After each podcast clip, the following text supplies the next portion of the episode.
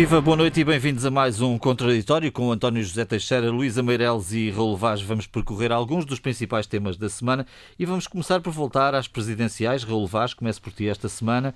O que fica destes resultados? O que é que achas que é mais importante notar? E o que é que te surpreendeu, se é que alguma coisa te surpreendeu? Surpreendeu-me uh, o resultado histórico de Marcelo Belo de Souza. Eu julgava que uh, o Presidente da República, uh, incumbente, não poderia chegar talvez a essa uh, ordem dos 60%.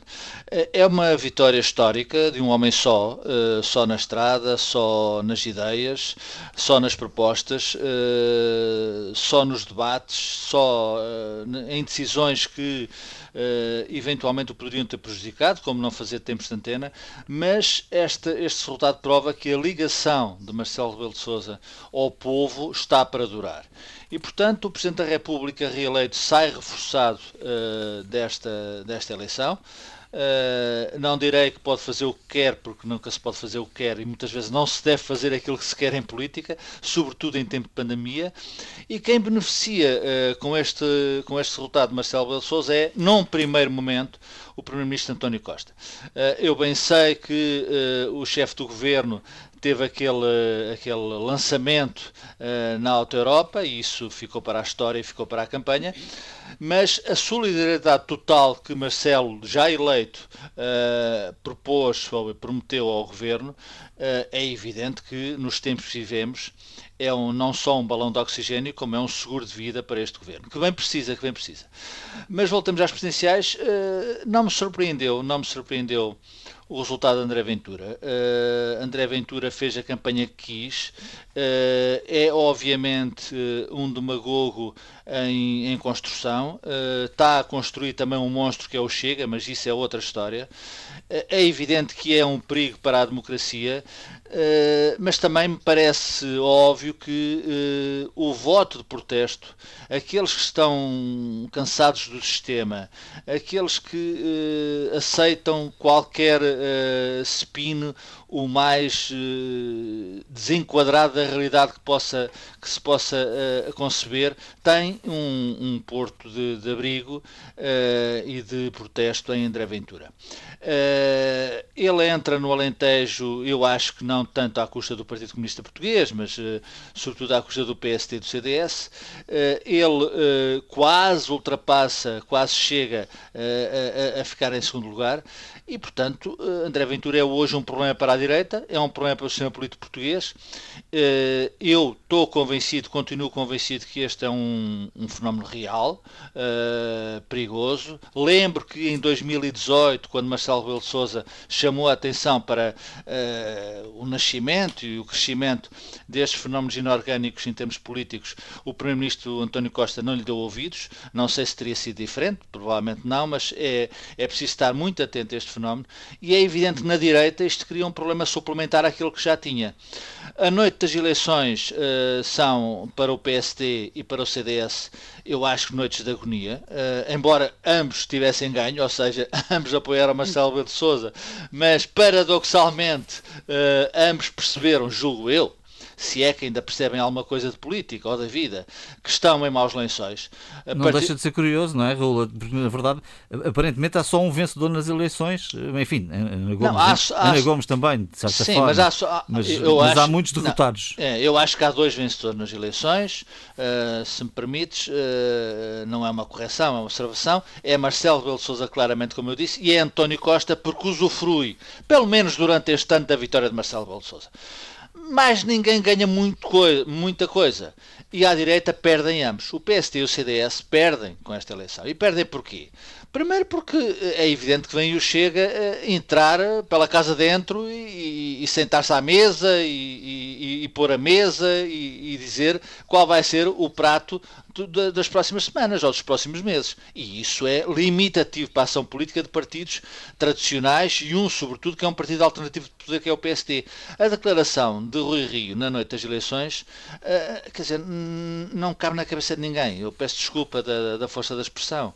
Quer dizer, dizer aos portugueses que, que ganhou, porque o Marcelo Sousa ganhou, uh, e depois. Uh, analisar os números do, do Chega dizendo que o Chega teve um excelente, um ótimo resultado no Alentejo, onde foi buscar votos ao PC, isto é, obviamente, é chutar para canto. Sem ninguém lhe perguntar. Sem ninguém lhe perguntar, mas, mas João António, isto significa que ele está à rasca.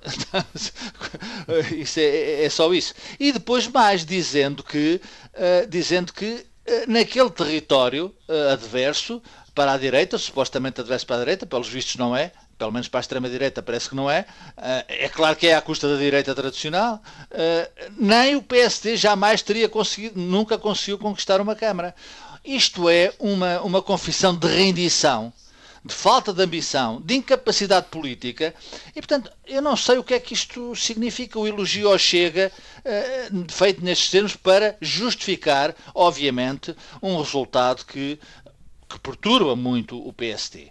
Para eh, concluir, Raul. Para no dia seguinte, só para concluir, para no dia seguinte o seu vice-presidente, uh, David Justino, dizer que o Chega não há mais conversas. Para dois dias depois uh, fazer um acordo com o CDS para as autárquicas onde uh, elimina o Chega de, dessa possibilidade. Bem ou mal, isso pouco interessa. Portanto, a direita está obviamente desconfigurada e tem que ser configurada. Eu acho que estes protagonistas não vão configurar a esquerda e, obviamente, Francisco Rodrigues Santos já tem o seu lugar em causa. Muito rapidamente João. À esquerda, o cenário não é tanto melhor. Quer dizer, uh, os resultados de Marisa Matias e, e de João Ferreira uh, são maus resultados uh, e, e, mais uma vez, quem ganha é António Costa.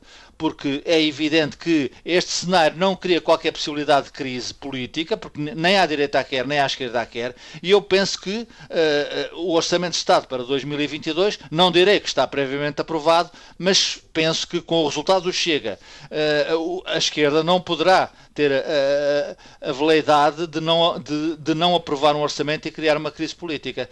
Uma nota muito final para uh, Tiago Manhã uh, Gonçalves, uh, o candidato da, do, da, Iniciativa Liberal, que quase duplica a votação, tem um bom resultado. Agora vamos ver, vamos ver. Eu tenho uma expectativa o que é que é possível fazer com aquele resultado em termos futuros. mas João, quem ganhou foi Marcelo e este ano, este ano que está em curso também António Costa. Deixa-me passar para o António José Teixeira. António, claro, eh, é difícil fazer extrapolações em relação a estes resultados relativamente a umas legislativas. Temos sempre essa tentação para o fazer. Eh, por exemplo, nomeadamente em relação à, votação de André Ventura, eh, é difícil perceber se o Chega está assim a crescer tanto ou se é, é, é esta configuração de candidatos que deu este resultado.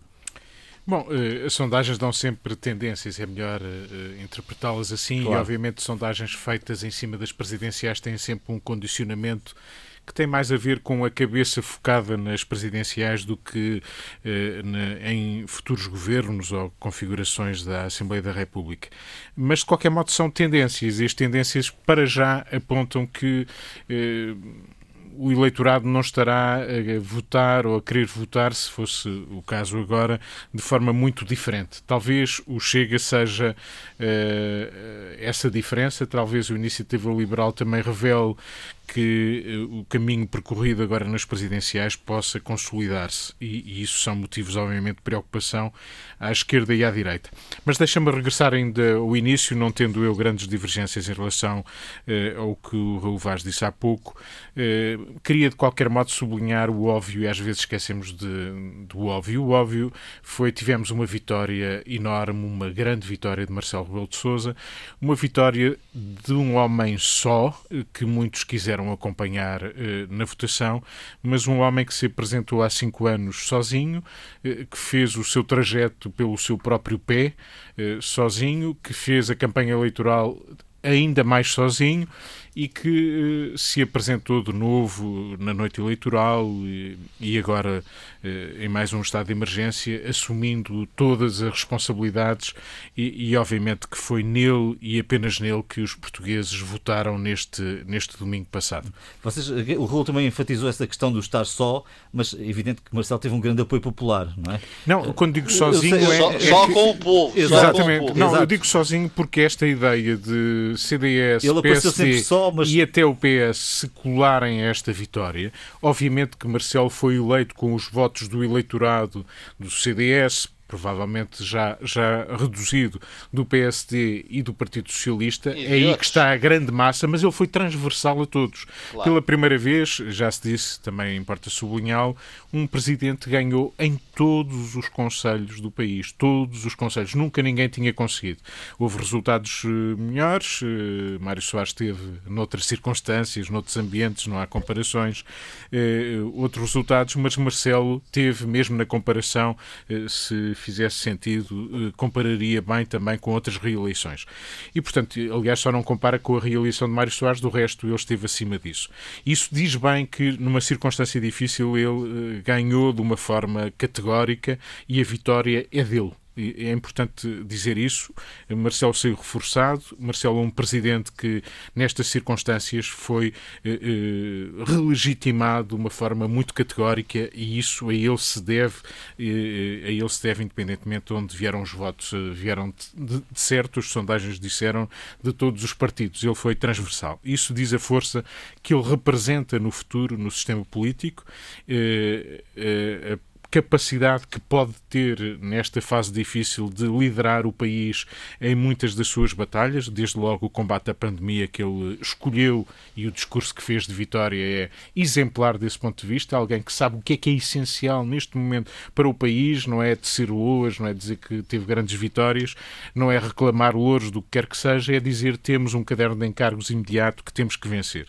E, e portanto, ele teve sempre essa lucidez e eu uh, gostaria e faço questão de sublinhar uma vez mais essa vitória, que é a vitória dele, e portanto é esta a vitória. Ponto.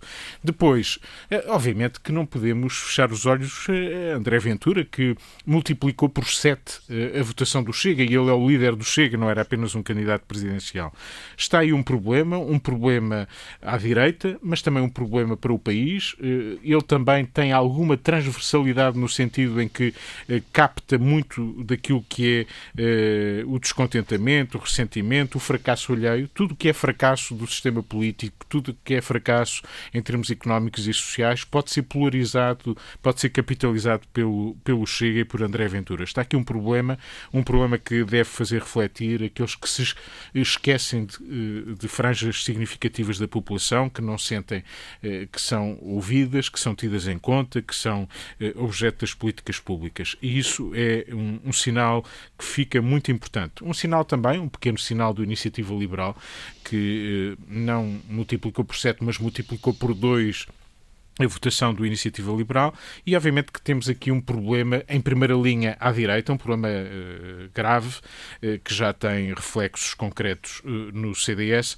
mas que talvez Rui Rio, mais do que clamar contra os comentadores, fosse talvez valesse a pena refletir sobre o que está a acontecer na reconfiguração, na reformulação da direita. E isso não se compadece apenas com aparecer aos olhos dos jornalistas um dia a elogiar os resultados do, do Chega e no outro dia seguinte a dizer que não faz alianças pré-eleitorais com o Chega.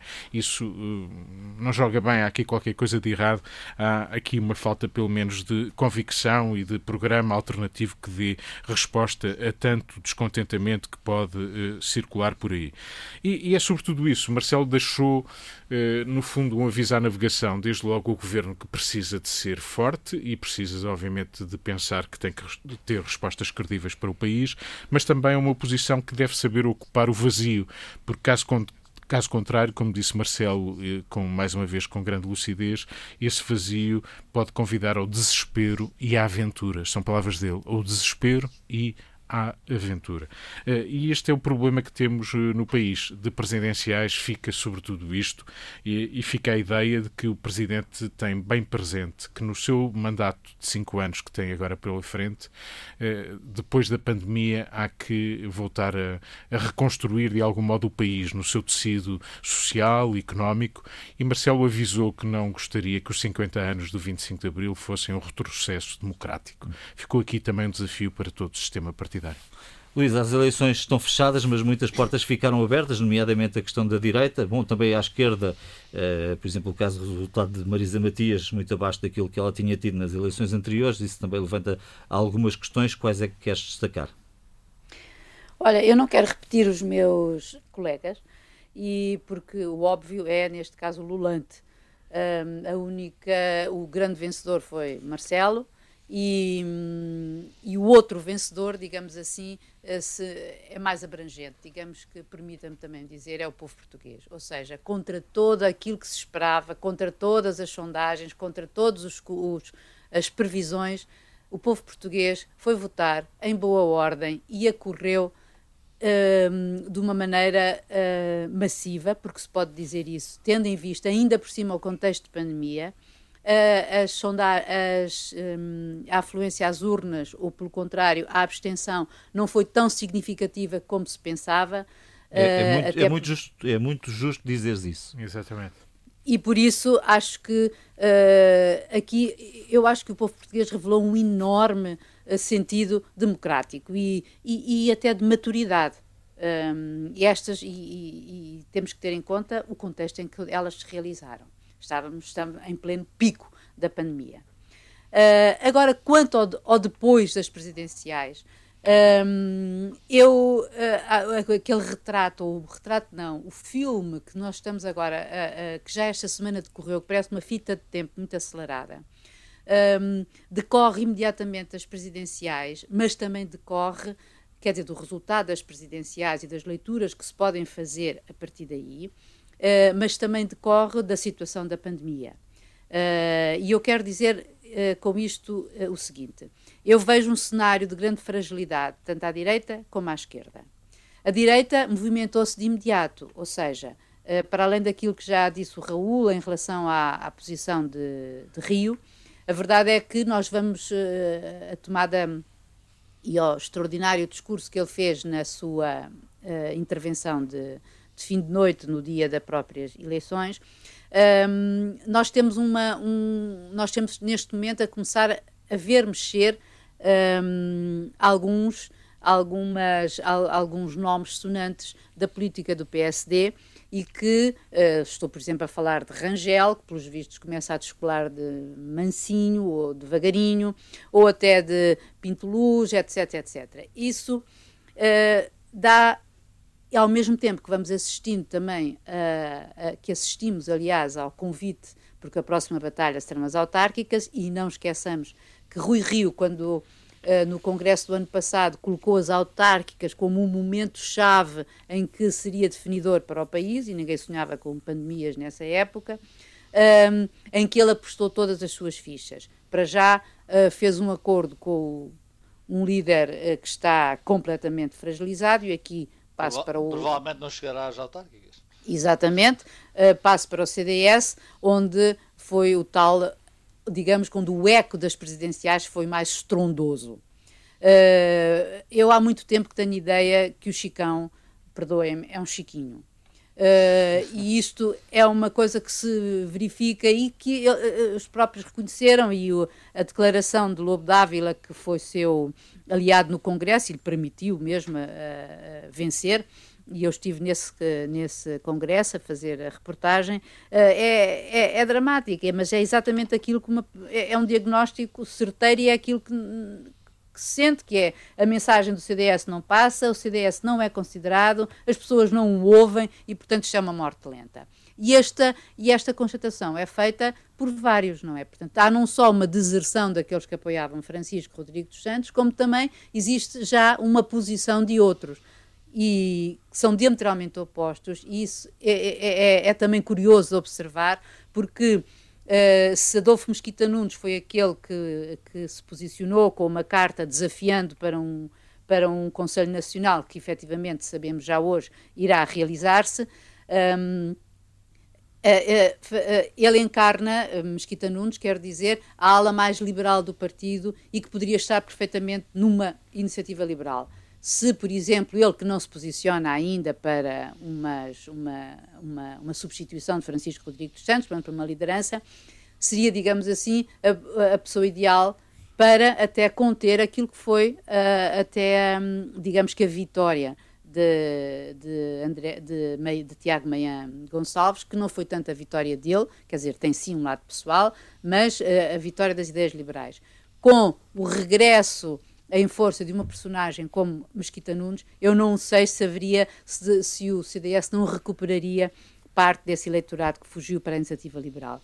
Por outro lado, o posicionamento da mãe do nosso uh, eterno, enfant terrible, uh, Nuno Melo, que poderia fazer a ponte pós-chega, não é? Ou seja, porque muitas vezes tem assim um, uns arremedos um, populistas ou protestantes uh, que, que o levam, uh, que o tornam muito próximo ou relativamente próximo da, daquilo, que, da, daquilo que são algumas propostas do Chega. Isto, uh, à direita com o Chega, como vocês já disseram, ele está, sentou-se, uh, já não é mais um elefante na sala, ele é a sala, uh, só que o Chega também está confrontado e o Chega vai ter intervenção nas autárquicas, terá que ter. agora, é, tem que se ver, depois de ele ter obtido meio milhão de votos, que e que, e que, toda a gente reconhece que são, que são votos também de protesto, de desalento, são votos reativos à sua, à sua mensagem, que passa muito bem, uh, a verdade é que ele ainda não tem proposta nenhuma. Uh, e eu até saliento um artigo que hoje saiu no, no Observador, assinado por um, Jaime Nogueira Pinto, onde ele diz, uh, e que nós sabemos tem sido uma das figuras que eventualmente está por trás da, da enfim, de, de, de, uma, de uma uh, digamos, maior honorabilidade uh, entre a direita mais radical uh, do Chega.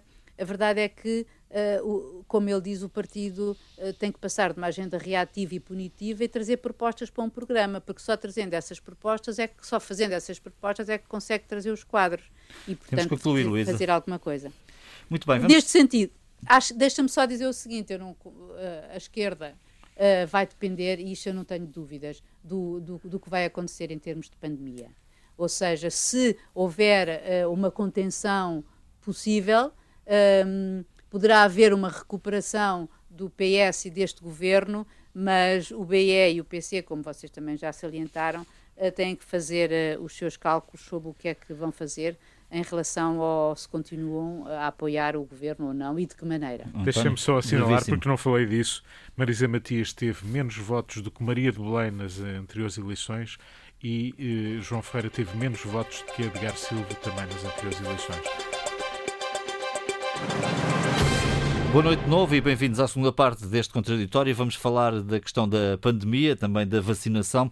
Raul, neste momento parece que estamos a assistir, de certa forma, no mundo a uma luta pelas vacinas, eh, pela chegada das vacinas, mas também temos uma situação absolutamente dramática em Portugal, como todos temos visto. Marcelo diz que é o pior momento da pandemia. Esperemos mesmo que seja o pior e que a situação não se agrave ainda mais. O que é que aqui mais te choca e mais te perturba? Olha, deixa-me começar por dizer que felizmente há Marcelo, eh, reeleito com um discurso de vitória na noite eleitoral onde centrou toda a sua preocupação e transmitiu, quis transmitir isso aos portugueses que o problema do país é a pandemia e enquanto não vencemos a pandemia não vamos a lado nenhum, pelo contrário, vamos regredir na nossa, na nossa já debilitada qualidade de vida.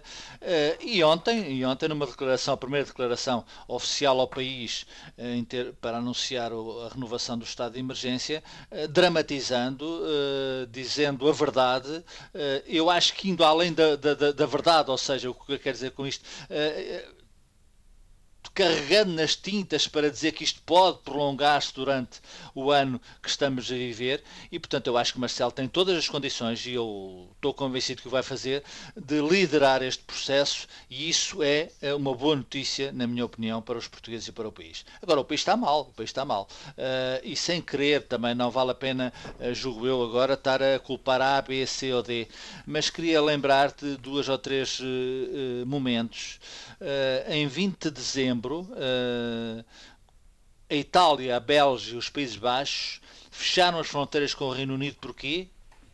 Por causa da nova variante britânica. Uh, hoje, António Costa, Primeiro-Ministro, na, na TVI 24 dizia, ou na TVI, uh, que se tivéssemos conhecimento da variante, não teríamos endurecido no Natal. Ora, isto é uma contradição, quer dizer, isto é, é, é, é, é, provavelmente uma desculpa, quer dizer, se havia conhecimento em 20 de dezembro, a informação hoje circula ao segundo, é evidente devíamos ter fechado o Natal. mas isso já, já passou, já está feito. Em 25 de janeiro na RTP, numa entrevista à RTP, 25 de janeiro, Marta Temido diz que não estamos pior do que todos os outros países.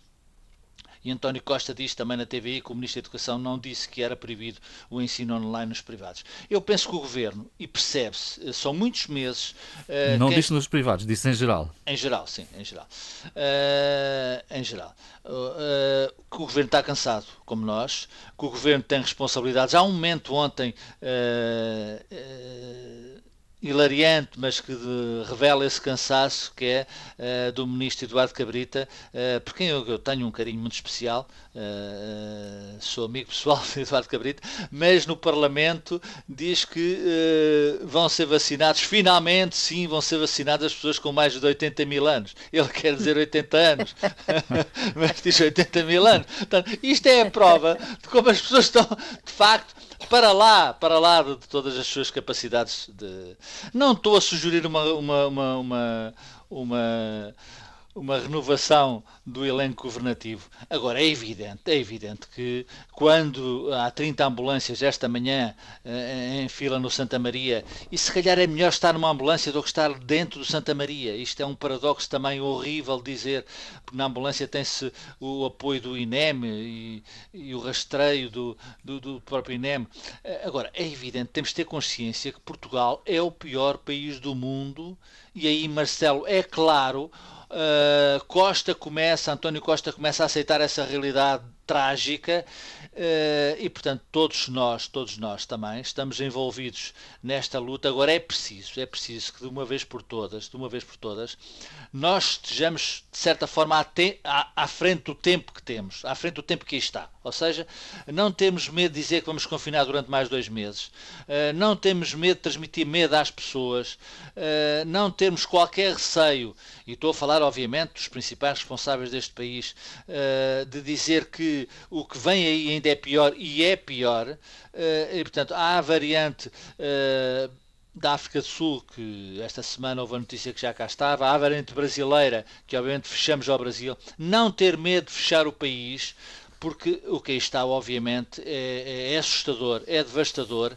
Uh, e hoje não é, para mim, a prioridade não é a conjugação entre o aspecto sanitário e a economia. Uh, para mim, é a conjugação entre o Serviço Nacional de Saúde, a preservação mínima do Serviço Nacional de Saúde, a intervenção, o envolvimento todo, Para acabar, uh, todo uh, todos os serviços hospitalares que possam ser. Isso está a ser feito finalmente sem qualquer preconceito e, portanto, felizmente, felizmente, há Marcelo. António, que é Bom, nós andamos a dizer isto há meses, não é? Vamos em 11 meses e e andamos a dizer que é preciso, é preciso tomar eh, medidas, que a primeira prioridade, independentemente da economia ser eh, relevantíssima para a nossa sobrevivência também, mas que em primeira linha nós, a economia não pode funcionar com as pessoas a morrer a esta cadência e a infecção eh, a continuar a crescer.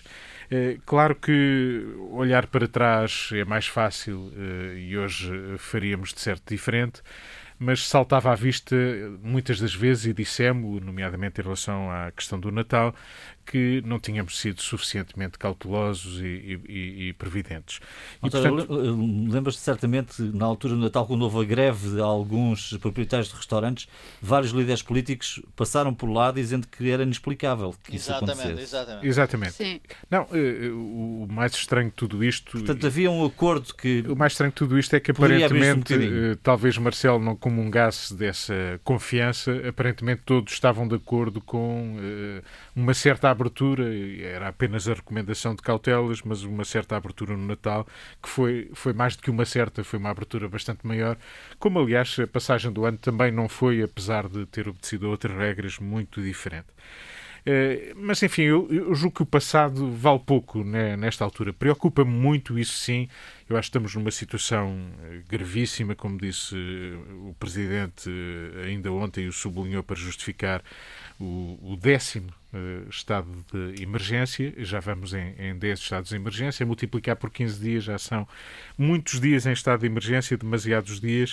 Uh, nunca é demais sublinhar que a situação é muito grave, que uh, ela já está para além de qualquer previsão de capacidade instalada em Portugal, pública, privada, social. Estamos a esticar e a roubar, entre aspas, camas e, e, a outras doenças, a outras possibilidades de tratamento. É assim que estamos todos os dias e todas as semanas.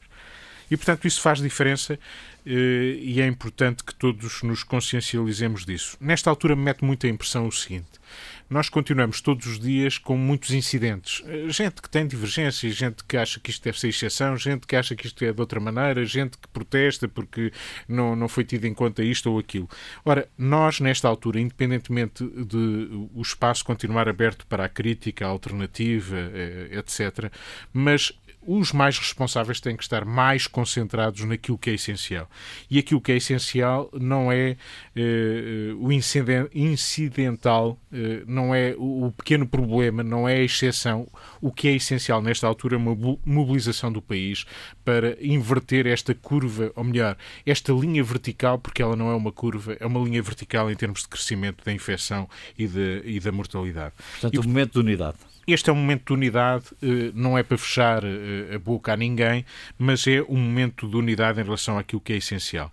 Eh, isso não impede, obviamente, das correções que é preciso introduzir. Se nós temos filas de ambulâncias dia após dia no Hospital de Santa Maria ou noutros hospitais, se depois se diz que 80%, 85% dos casos não são urgentes, algo está mal, porque, claro. quer dizer, as autoridades têm que então encaminhar aquelas ambulâncias para outros sítios que não o Hospital de Santa Maria Mas há ou, ou outros hospitais. de saúde que não estão a atender. Não estão a atender. Há outras uh, paragens, porventura, para, para aqueles doentes que estão naquelas ambulâncias. E, portanto, isto não se pode repetir e a, e a única atitude que se toma é dizer, bom, 85% quem está a dizer 85% devia estar, antes de o dizer, a atuar para que não estejam lá esses 85%. E essa concentração no essencial tem a ver com isto. Nós, nesta altura, não estamos em altura de discussões públicas sobre qual é o melhor caminho. Estamos em eh, período de ação, de resposta. E, e, essa resposta é individual, cada um de nós, mas é uma resposta também das instituições. E, e desse ponto de vista, o cansaço que nós percebemos, o desgaste que aí está, eh, é geral. Obviamente, que os mais responsáveis e mais envolvidos o sentem com particular uh, realce, mas uh, acho que há aqui algo que o Presidente, o Governo, é urgente corrigirem, que é algo que não se assume, algo que nós sabemos, que é a lentidão de resposta. E a lentidão de resposta tem a ver com a máquina da administração pública que demora imenso tempo a contratar pessoas, a disponibilizar dinheiros, etc., com a dificuldade em até no processo legislativo. Um exemplo só para, para vermos de que é que estamos a falar. Disse que os tribunais eh, suspenderiam os casos que não fossem urgentes. O Governo fez o seu, eh, a sua proposta de lei. Foi para a Assembleia, porque é quem tem a competência de decidir. A Assembleia marcou com dias de, eh, para a frente.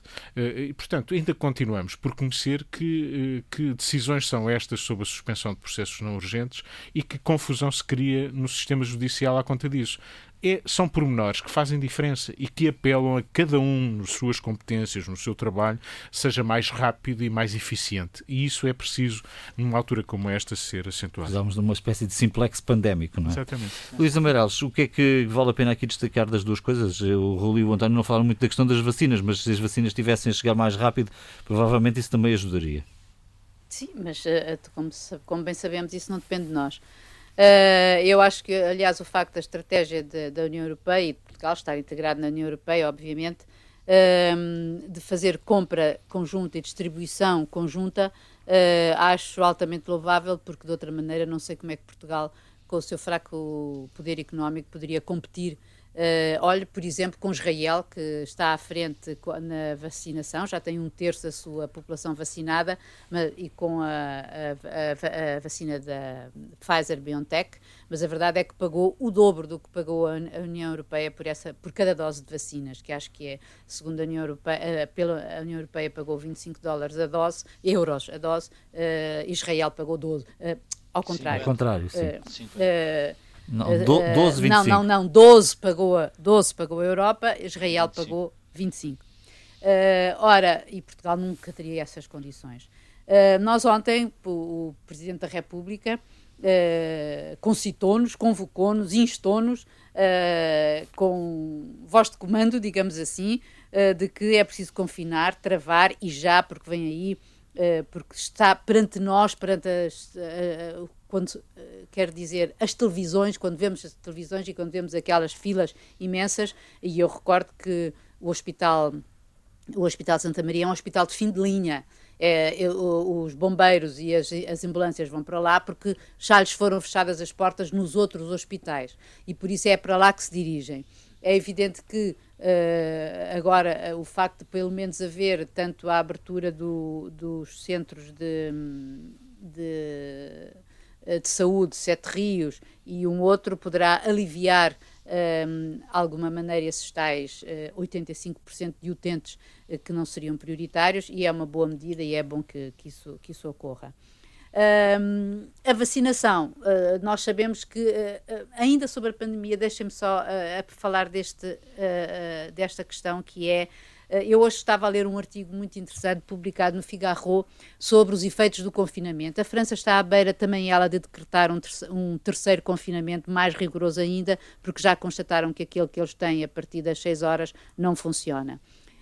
Um, e, portanto, e, eventualmente dando razão à tese veiculada por António Costa e pelo Presidente de que uh, talvez esta vaga terá começado uh, do Ocidente para Leste e, portanto, eles serão, está em Portugal, está em Espanha e poderá uh, tocar os outros países.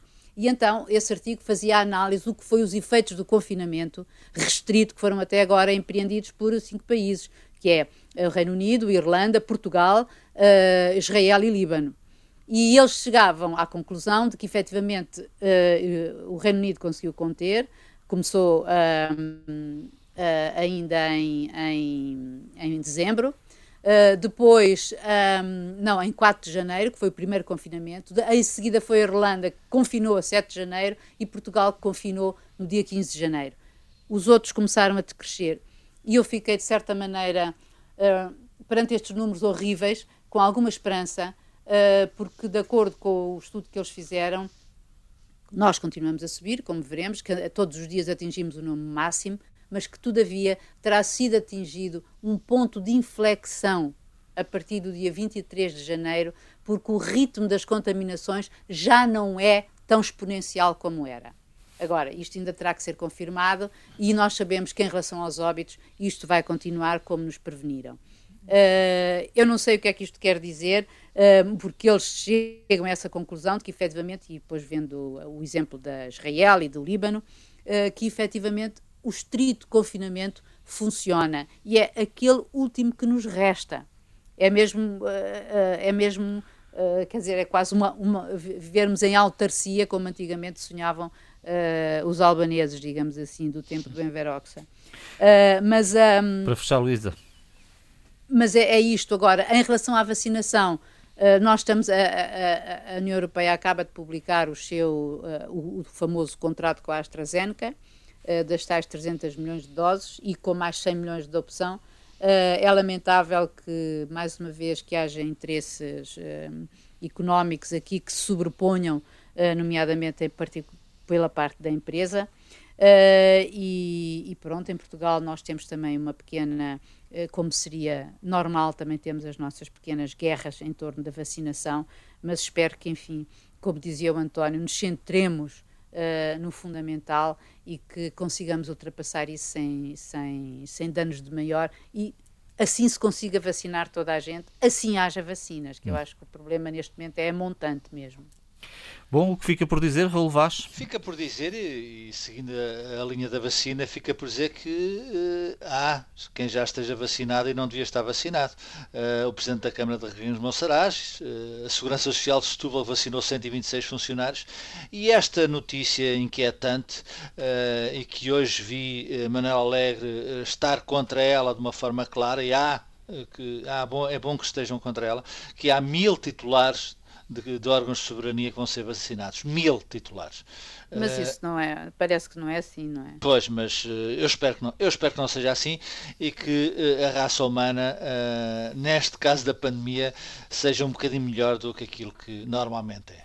António, o que fica por dizer? Olha, ficaria muita coisa. Eu até trouxe aqui uma sugestão relativamente a um ensaio sobre poder local. Autárquicas ainda estão longe, mas prefiro, entretanto, salientar que os investigadores portugueses continuam empenhados no seu tempo e em dar respostas uh, uh, àquilo que são os desafios atuais. Na Universidade de Aveiro acaba de ser uh, encontrada uma outra forma de testar o, o, o, corona, o novo coronavírus e essa forma passa por pela saliva. Há um kit eh, para medir a saliva que terá uma fiabilidade de 100% e pode ser mais, eh, digamos, confortável do que, do que o teste do que a zaragatoa que está a ser aplicada para o teste ao novo coronavírus. E, portanto, saúdem-se estes investigadores da Universidade de Aveiro. Luís Amarelos, o que fica por dizer? Uma lembrança que noutros tempos estaria já a ocupar as nossas páginas e, e, e televisões e que agora passou despercebida. Quem é que se lembra do prédio que eu tinha em Viana do Castelo, é tal verdade. mamarracho que desfigurava por completo e desfigura porque ele ainda existe, o Centro Histórico de Viana? Pois bem, ao fim de 21 anos, 21 anos, uh, o Tribunal Administrativo e Fiscal uh, decidiu finalmente julgou improcedente o último, derradeiro processo cautelar que foi movido pelos últimos moradores. Segundo o Viana Polis, que é a sociedade que detém isto, uh, uh, existem, ainda lá vivem sete pessoas em cinco frações, segundo os moradores, há dez pessoas em, em frações. Bom, é relativamente in, in, indiferente, porque o número é, é, de pessoas é, é, é muito semelhante. Recordo que isto é uma sentença, isto é uma decisão que vem de 2000 e que uh, já foram despendidos em, em, em, indenizações aos moradores 16 milhões de euros. Mas a desconstrução, que é um termo engraçado para significar demolição, uh, ainda vai demorar algum tempo, porque um, uh, eh, o concurso ainda terá que ser lançado para as empresas de, de, de desconstrução. Bom, Isto é só um bocadinho exemplo do que é a justiça em Portugal. Bom, o que não fica por dizer é que na próxima semana, à hora do contraditório, teremos o Benfica Guimarães e, portanto, estaremos aqui uma hora mais cedo. Atenção, tome nota, a partir das seis da tarde teremos o contraditório da próxima sexta-feira. Até lá, bom fim de semana, boa semana e proteja-se.